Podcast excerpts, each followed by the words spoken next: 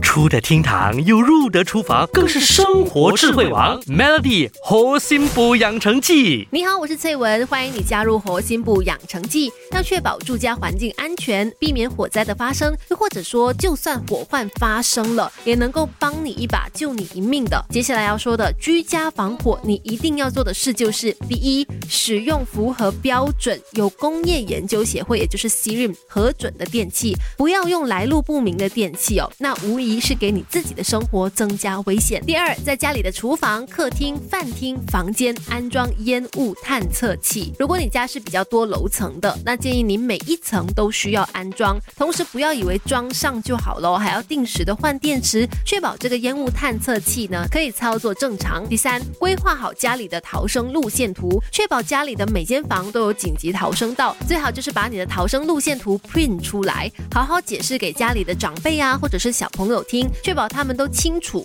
万一火患发生，究竟该怎么逃生。可以的话呢，也把你家附近范围的消防局联络号码一起贴在逃生的路线图上。如果没有，也记得凡事可以拨打九九九。第四，家里一定要备有干粉或者是气体的灭火器、灭火毯，而且要记得定期的检查保养，还有确保家庭成员都会正确使用。